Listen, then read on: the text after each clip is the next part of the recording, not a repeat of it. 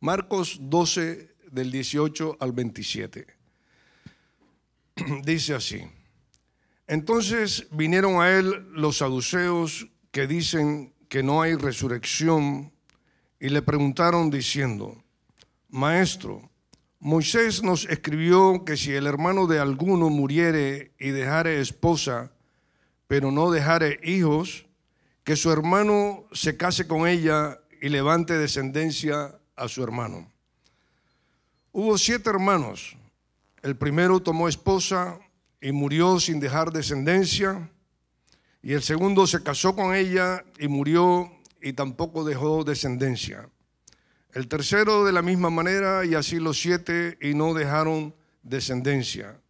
Y después de todo murió también la mujer. Tema. En la resurrección, pues cuando resuciten, ¿de cuál de ellos será ella mujer, ya que los siete la tuvieron por mujer?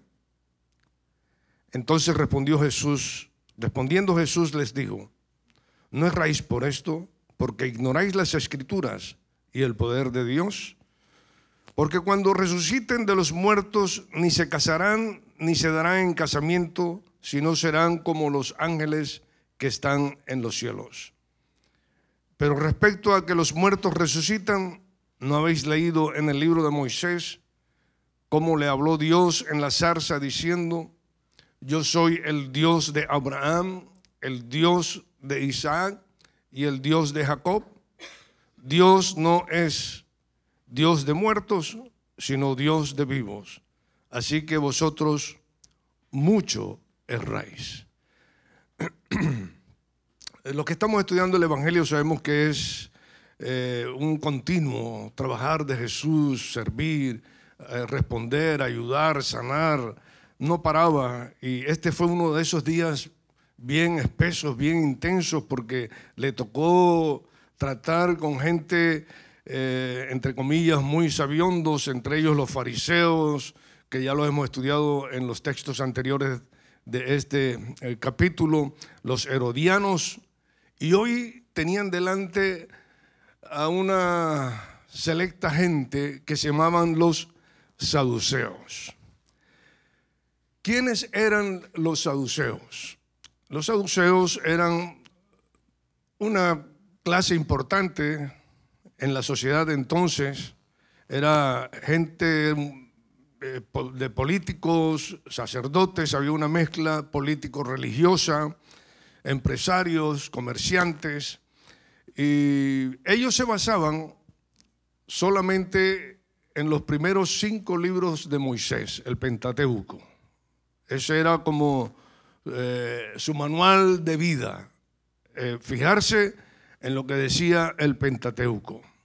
Entonces esta secta, aunque era minoritaria, tenía mucha fuerza porque tenía mucha gente importante dentro de la secta. Tenía gente que dominaba la sociedad, hasta el sumo sacerdote era parte eh, de esa secta. y desde el punto de vista político, pues estaban bastante conformes porque vivían bien, eh, se llevaban bien con el imperio romano, el imperio romano no se metía con ellos porque les ayudaban, entonces ellos estaban bien estabilizados por esa parte y, por esa razón tal vez eh, algunos les, rechazaban y, favorecían más o pretendían mejor relacionarse con los fariseos que los, que los saduceos. Y en cuanto a creencias, pues ellos no creían la resurrección, entre otras cosas. Ellos entraban siempre en polémicas, en este caso con Jesús, pero en algunos casos con los mismos apóstoles.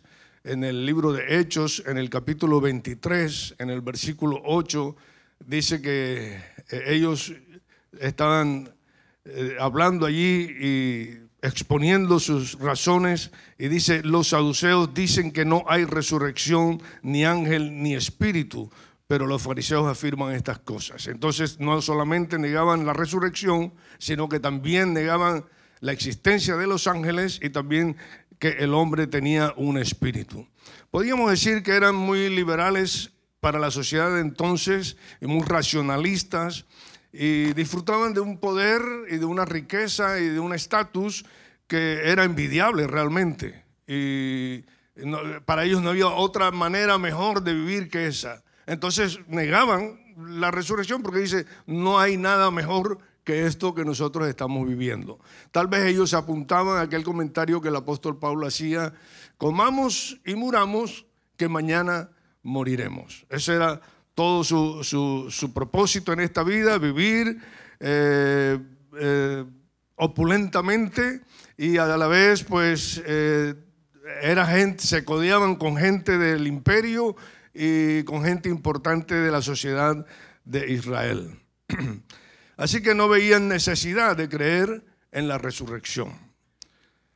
Ellos que no creían la resurrección le traen a Jesús un supuesto de una mujer que había tenido su marido y había muerto y por una ley que se llamaba la ley del levirato, donde según eh, Deuteronomio 25.5 dice así, cuando hermanos habitaren juntos y muriera alguno de ellos y no tuviera hijo, la mujer del muerto no se casará fuera con hombre extraño. Su cuñado se llegará a ella y la tomará por su mujer y hará con ella parentesco. Aunque parecía una ley un poco incomprensible para nosotros, no obstante, esto era eh, encontrarse una mujer de repente viuda, eh, desamparada, le daba seguridad que podía tener a alguien que podía apoyarla y también a su vez levantar descendencia al nombre de su hermano, en este caso si la tomaba su cuñado. Entonces, basado en ese supuesto, ellos llegan a un extremo donde dicen que había una mujer que se casó con siete hermanos. Y dice, en la resurrección, ellos que no creían en la resurrección, pero querían sorprender a Jesús a ver cómo respondía él. En la resurrección, ¿de quién será mujer? Interesante pregunta para ellos. Y el Señor tenía una ideal respuesta a una pregunta eh, tan torcida como esa, sabiendo que ellos no, no creían en la resurrección, a una pregunta absurda, él les tenía una respuesta contundente. Erráis ignorando las escrituras y el poder de Dios. ¿Qué les dijo Jesús? Erráis, ¿por qué? Ignoraban las escrituras. Supuestamente ellos eran expertos en la ley de Moisés, pero eran ignorantes a la vez de lo que en ese mismo libro se decía. Yo preguntaría hoy, ¿cómo podemos nosotros ignorar las escrituras hoy? ¿De qué manera? Os voy a dar tres puntos donde se pueden ignorar las escrituras. Uno, desconociéndolas, desconocimiento acerca de las escrituras. Se desconoce porque hace falta educación en la palabra, conversaciones profundas de la palabra, intención de estudiar la palabra, lectura continua de la palabra. Acuérdese que a base de a veces de la repetición, allí hay enseñanza cuando nosotros repetimos la lectura y la volvemos a repetir, al final tomamos enseñanza. Se hizo una encuesta a los cristianos evangélicos, en este caso de Estados Unidos, pero no está muy lejos de nuestra realidad, y se cree que hay un 32% de evangélicos que leen la Biblia diariamente. Me parece que es un porcentaje bajo.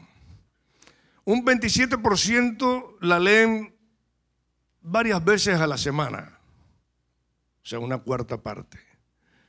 Un 12% leen la Biblia una vez por semana, igual cuando viene el culto del domingo. Igual alguno está aquí presente y está aprovechando para leerla.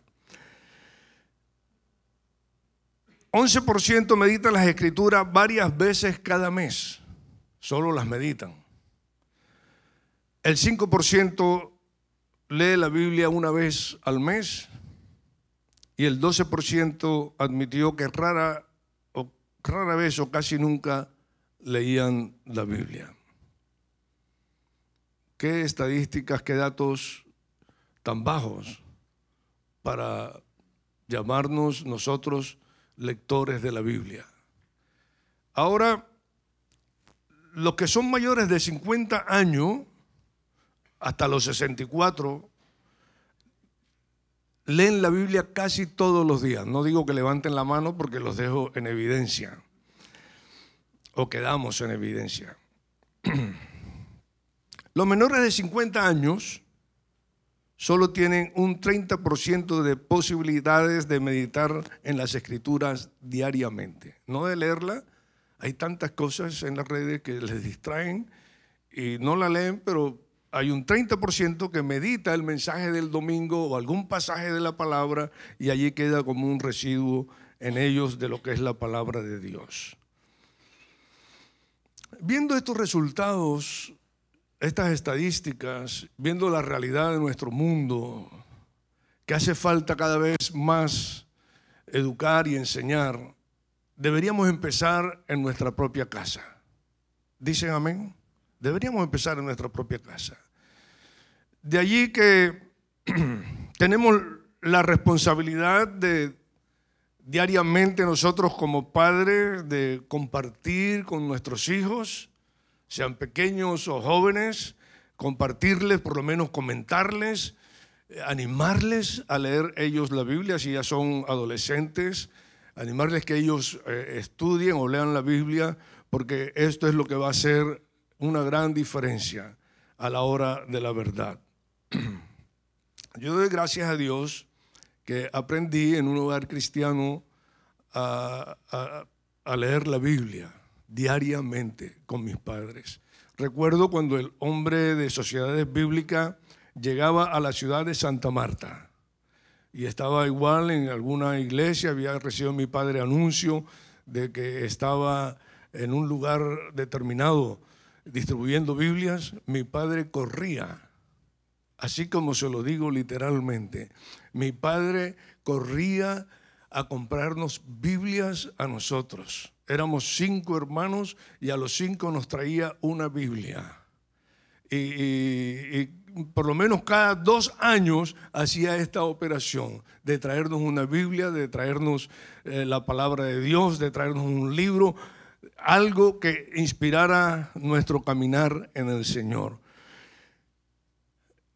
Y eso lo he repetido con mis hijos. La mejor inversión que puedes hacer es invertir en, ellos, sean eh, libros, Biblias, eh, alabanzas, música, instrumentos, todo lo que sea alabar a Dios, prepararlos para que ellos sirvan a Dios, ayudarles en esto.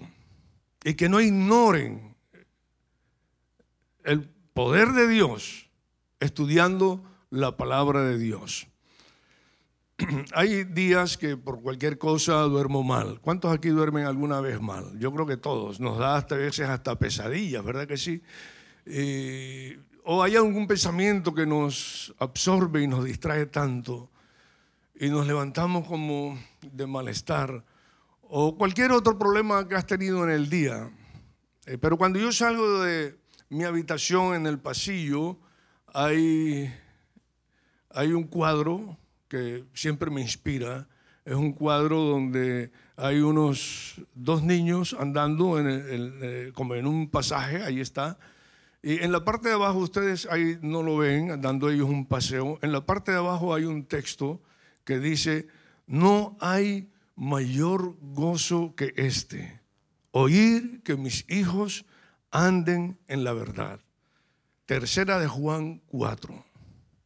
No estoy hablando solo de mis hijos naturales, estoy hablando de todos vosotros. No hay mayor gozo, Gustavo, Pablo, Bernabé, no hay mayor gozo, Miriam, Merche, que ustedes anden en la verdad, Estela, Para mí no hay mayor gozo que verles a vosotros andando en la verdad.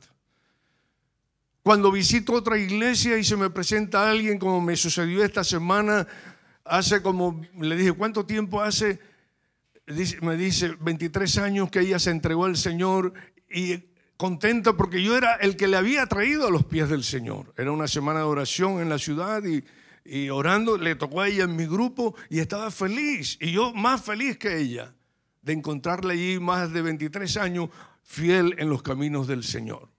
No tiene necesariamente que estar en la parroquia, si lo importante es el reino de Dios. Lo importante es que la gente sea formada y sean el hombre o la mujer que Dios está disponiendo que ellos o que vosotros seáis.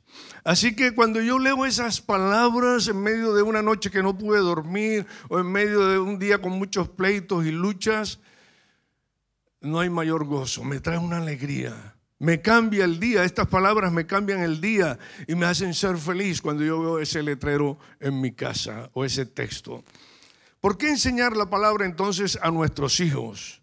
Eh, acuérdese, estamos en disciplinas y una de las disciplinas es hablar como Jesús. Y si no estudiamos la palabra de Dios, lo vamos a tener muy difícil de hablar como Jesús. Tú puedes imitar a predicadores, puedes imitar a conferencistas, pero aquí lo que se busca es hablar como Jesús. Seguir los pasos de Jesús. Y, es, y, para eso necesitamos la disciplina del estudio de la palabra de Dios. De lectura continua de la palabra de Dios. Enseñar, repasar, como decía la palabra en Deuteronomio, enséñales en el camino. Cuando se levantan, cuando vas al trabajo con ellos, si tienes oportunidad, ellos que iban a arar juntos al campo, compárteles los principios, no, no tanto la letra, sino los valores y los principios de la palabra de Dios. Y tú harás un hombre y levantarás una mujer de acuerdo al plan y al propósito de Dios. No es asunto de levantar un religioso o un fanático o un saduceo. Es asunto de levantar a un verdadero hijo del reino de Dios. ¿Dices amén? Entonces, primero estamos diciendo que desconocemos la palabra de Dios. Segundo, la ignoramos porque la editamos, pero la editamos mal. Intencionalmente seleccionamos aquellas cosas que más dominamos o más nos llaman la atención o más nos gustan. Aquello que nos interesa creer. Somos, somos muy, damos mucho sesgo a favor de algunas cosas y nos convertimos en parte sectarios, porque como los saduceos seleccionamos temas. No creemos en resurrección, aunque allí habla de resurrección, no creemos en ángeles, no creemos en espíritu y se enfocaban en el resto. Y no estamos a veces muy lejos de ellos. Seleccionamos aquellas cosas, doctrinas, pasajes que más nos acomodan a nosotros o que más nos convienen a nosotros. Terminamos siendo saduceos en cierto grado. Ignorar la resurrección es ignorar el poder de Dios y es ignorar las escrituras. Allí Jesús sigue diciéndoles a ellos respecto a que los muertos resucitan. Entonces Jesús ahora sí va, pero primero les dice, estáis cerrados, estáis ignorando. Y ahora vamos al tema. Dice respecto a que los muertos resucitan, ¿no habéis leído en el libro de Moisés ¿Cómo le habló Dios en la zarza diciendo, yo soy el Dios de Abraham, el Dios de Isaac y el Dios de Jacob? ¿Es que no habéis leído eso en el, en el Pentateuco vuestro?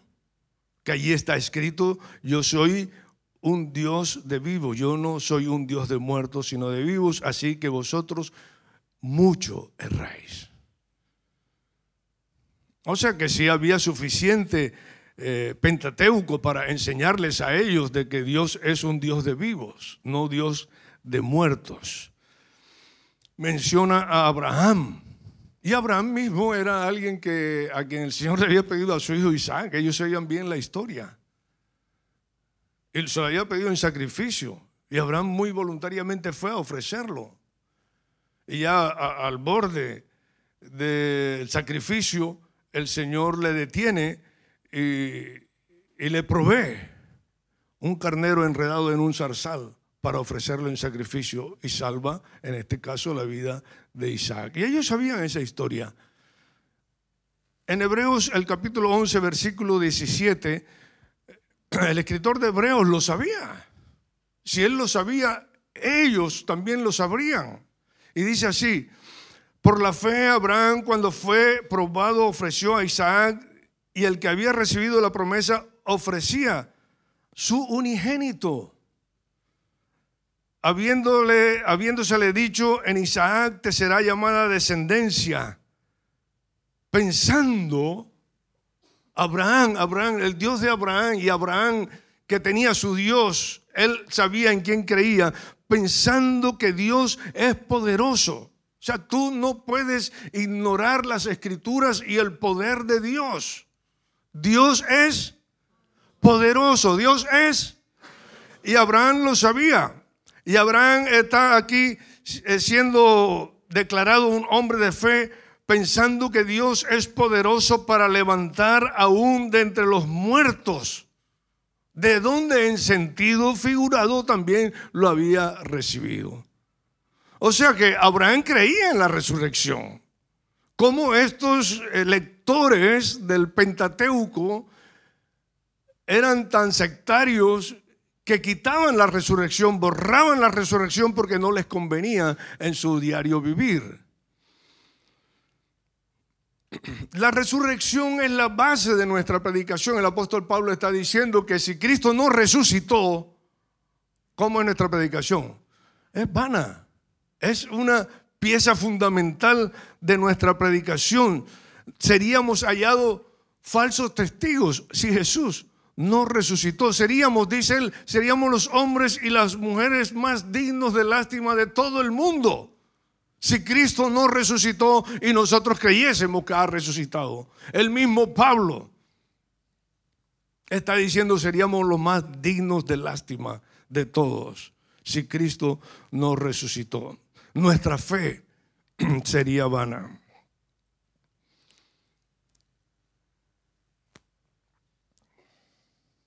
Nadie quiere un muerto en su casa. A veces, ni aunque esté incinerado, llevarnos las cenizas a casa. Mucho menos el cuerpo presente. Nadie quiere un... Tú puedes tener mucho amor a la persona que ha fallecido, pero nadie quiere tenerlo en casa. Sin embargo, Jesús está diciendo, yo soy el Dios de Abraham. Y Abraham murió.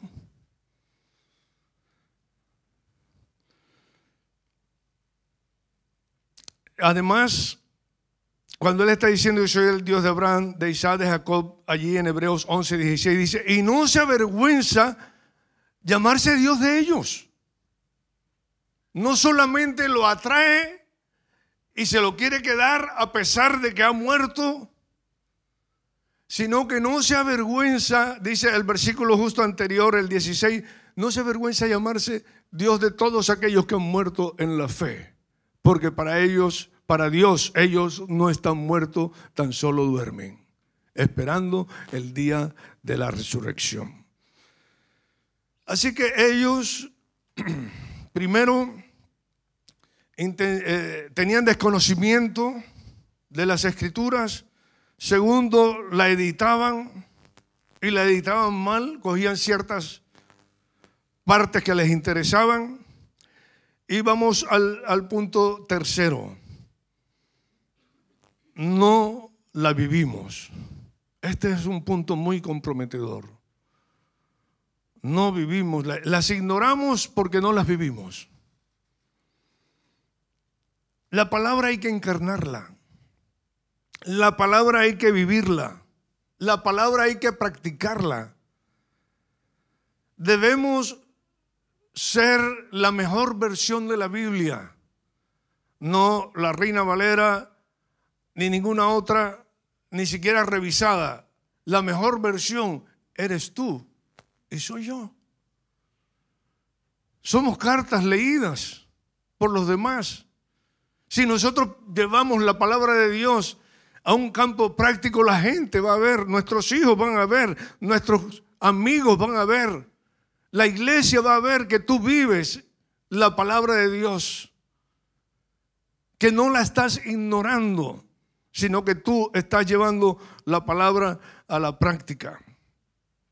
Santiago capítulo 1, verso 22 al 25, la nueva traducción viviente dice así, no solo escuchen la palabra de Dios, tienen que ponerla en práctica. De lo contrario, solamente se engañan a sí mismos, pues si escuchan la palabra, pero no la obedecen, sería como ver tu cara en un espejo. Te ves a ti mismo, luego te alejas y te olvidas de cómo eres. Pero si miras atentamente en la ley perfecta que te hace libre y la pones en práctica y no olvidas lo que escuchaste, entonces Dios te bendecirá por tu obediencia. Pienso que algunas veces somos como los saduceos. Solamente la leemos y la olvidamos fácilmente. No la llevamos a la práctica como aquí dice, no solo la escuchen, sino que también pónganla en práctica. Hay que vivirla. Yo no quiero ignorar la palabra de Dios, no quiero tenerla aquí en la mente ni en la memoria, yo quiero tenerla en mi corazón. Yo quiero compartirla con los demás. Yo quiero tener las experiencias que Jesús tuvo con sus discípulos, que Él las tenga también conmigo y que me hable en mi diario vivir, en mi diario caminar. que la enseñemos, que la compartamos con la gente de nuestro alrededor, que reflexionemos juntos la palabra de Dios. Tengo muchas Biblias en casa y varias de ellas las leí cuando los mayores de mis hijos eran pequeños y las repasábamos y las estudiábamos y las remarcábamos. Y recuerdo una vez que Andrés, teniendo unos cinco años, eh, los niños de cinco años y por ahí les cuesta irse a la cama a dormir pronto, pero no saben que al día siguiente hay que levantarse y los padres saben el problema que son si no van a tiempo. Y Andrés estaba dando vuelta para no irse, lavó los dientes, oré con él a la hora de acostarse, seguía viniendo al comedor a hacer preguntas y dando vuelta para no dormir para no irse a la cama. Al final lo llevé, lo dejé en la cama y me voy otra vez a mi sala. Y estando en la sala, él dice, papá, ven a darme un beso. Ya le había dado no sé cuántos besos, pero para hacer tiempo. Entonces yo desde la sala le grito, hijo, si me dices un versículo de la Biblia, yo voy y te doy un beso. Y el niño, muy creativo él, dice, Dios está de buen humor. Salmo 22, 3. No me tocó otra cosa que ir a ver al niño de cinco años y comérmelo a beso. Dios está de buen... Lo que me alegra de esto, lo que me agrada de esto es ¿Qué Dios le estaba yo transmitiendo a mi hijo? No era un Dios de furia, de iras, de enojos, de castigos, sino que ya él tenía en mente a los cinco años que Dios siempre está de buen humor. ¿Cómo? Dios siempre está de buen humor. Ese es el Salmo 151, uno para mí, no sé para ti. Termina con alabanza y regocijo y todo, todo lo que alaba al Señor. Vale. Qué bueno transmitirle a nuestros hijos no solamente darles asuntos para que memoricen y temas como de lectura que se les haga difícil, sino transmitirles la vivencia de un Dios que es vivo, que es real, una fe que es viva. Hay un pasaje de Jesús que está en Lucas capítulo 4 y, lo conocemos muy bien. Y es el texto que dice que viniendo él a Nazaret, se le dio el libro y empezó a leer. Y dice, el Espíritu del Señor está sobre mí, por cuanto me ha ungido para dar buenas nuevas a los pobres, a sanar a los quebrantados de corazón. He venido para ah, pregonar libertad a los cautivos y darle vista a los ciegos y poner en libertad a los oprimidos, a predicar el año agradable del Señor. ¿Qué es lo que estás predicando? ¿Qué es lo que estás sacando de las escrituras? ¿Qué es lo que estás ignorando como para no disfrutar lo que es la palabra de Dios, así como Jesús lo hacía? ¿Qué es lo que estás ignorando intencionalmente? Y tienes un Dios que es justiciero. Y tiene un Dios que es condenador y que no te va a ayudar cuando tú te equivocas. ¿Dónde estás tú errando como los saduceos? Él vino a dar libertad. Él vino a pregonar a los presos libertad, a los cautivos libertad, a los enfermos sanidad y a predicar el año agradable. O sea, el Evangelio, la palabra Evangelio es buena noticia. ¿Dónde está la buena noticia que tú compartes con tu familia? ¿Dónde está la buena noticia que tú compartes con tus vecinos? y el Señor para allí. E, y, ese texto es de Isaías. Y el texto de Isaías no terminaba allí, pero Jesús sí, muy intencionalmente terminó allí. Porque el texto de Isaías dice así, el Espíritu de Jehová el Señor está sobre mí porque me ungió. Jehová me ha enviado a predicar buenas nuevas a los abatidos, a vendar a los quebrantados de corazón, a publicar libertad a los cautivos y a los presos, apertura en la cárcel y proclamar el año de la buena voluntad de Jehová. Ahí paró Jesús, pero Isaías dice lo siguiente, dice, y el día de venganza del Dios nuestro. El día de la ira, el Señor dice, ese es otro día. Hoy es el día de la buena voluntad de Dios. Tú tienes que parar allí. Y deja el día de venganza para otro día. Es más, el Señor casi que dice, déjalo para el final. Déjalo, por eso se le llama el juicio final. Déjalo para el final. Hoy es el día de salvación. Hoy es el día de gozo. Hoy es el día de la oportunidad de encontrarte con Jesús que te perdona, que extiende su gracia sobre ti, que te va a animar en tu caminar. Hoy es el día. Nosotros aquí en la parroquia queremos ayudarte a andar en el camino del Señor. Queremos ayudarte dándote una palabra que te ayude a dar el siguiente paso que tú tienes que dar.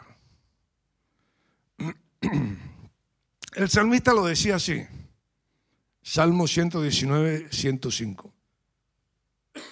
Dice, lámpara es, todos conocemos el texto, lámpara es a mis pies tu palabra y lumbrera a mi camino.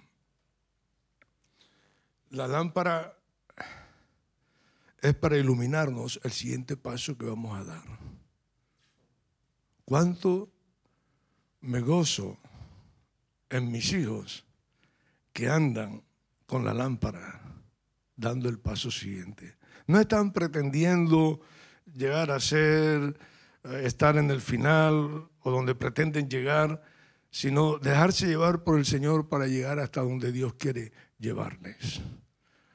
Usa la palabra de Dios así, aplícala diariamente para dar el paso siguiente que tú tienes que dar. Jesús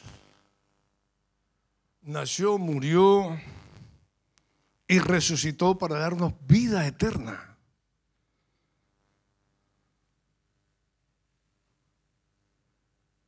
Todos hemos necesitado el perdón de Dios. Tal vez aquí alguien tiene que dar ese primer paso esta mañana si no lo ha dado. Ya tú lo oíste tal vez, pero igual tú estás en otro paso que tienes que dar. Y yo estoy seguro que la palabra de Dios te va a mostrar el paso el cual tú tienes que dar en tu vida. O sea que hay personas que tienen que dar ese primer paso, les invitamos a que lo hagan con todo su corazón, que apliquen toda la fe a la palabra que tú lees. Si no tienes, nosotros te vamos a ayudar a facilitar alguna para que empieces a leer, estás oyéndolo, gracias a Dios, pero necesitas leer la palabra. También puede haber personas que están en luchas diarias, continuas, en sus debilidades. Puede ver, no, seguro, yo soy uno de ellos, que estoy en mis luchas, con mis debilidades, con mis problemas, con la crisis de los 70, de los años 70 estoy diciendo. ¿En qué parte de tu débil vida quieres ver el poder del Cristo resucitado? Acuérdate, erráis ignorando las escrituras, pues hay que estudiarlas. Pero debemos conocer el poder de Dios en nuestra vida práctica. ¿En qué parte quieres ver el poder de Dios en tu debilidad, sea física, sea de otra clase, emocional, de relaciones, de lo que tengas, que te está mermando. Y, no estás sintiéndote que, que estás llamado a vencer en esa área con el poder del Cristo resucitado. Invítalo. Invítalo. Él vive, Él es real. Él está intercediendo por ti, Él está intercediendo por mí y Él quiere que tú y yo probemos de esa vida. Dice en Romanos una escritura, y si el espíritu de aquel que levantó de los muertos a Jesús, qué tremendo, Romanos 8, si el espíritu de aquel que levantó de los muertos a Jesús mora en vosotros, el que levantó de los muertos a Cristo Jesús, vivificará también vuestros cuerpos mortales. O sea que usted va a tener la victoria, el gozo, el ánimo de, hacer la voluntad de Dios, de cumplir la palabra de Dios, porque usted, el que la obedece, es bendecido, como hemos leído cuando lo lleva a la práctica, cuando le pide ayuda al Señor, Señor, te necesito en esta área. Piensa en qué área de tu vida necesitas el poder del Cristo resucitado.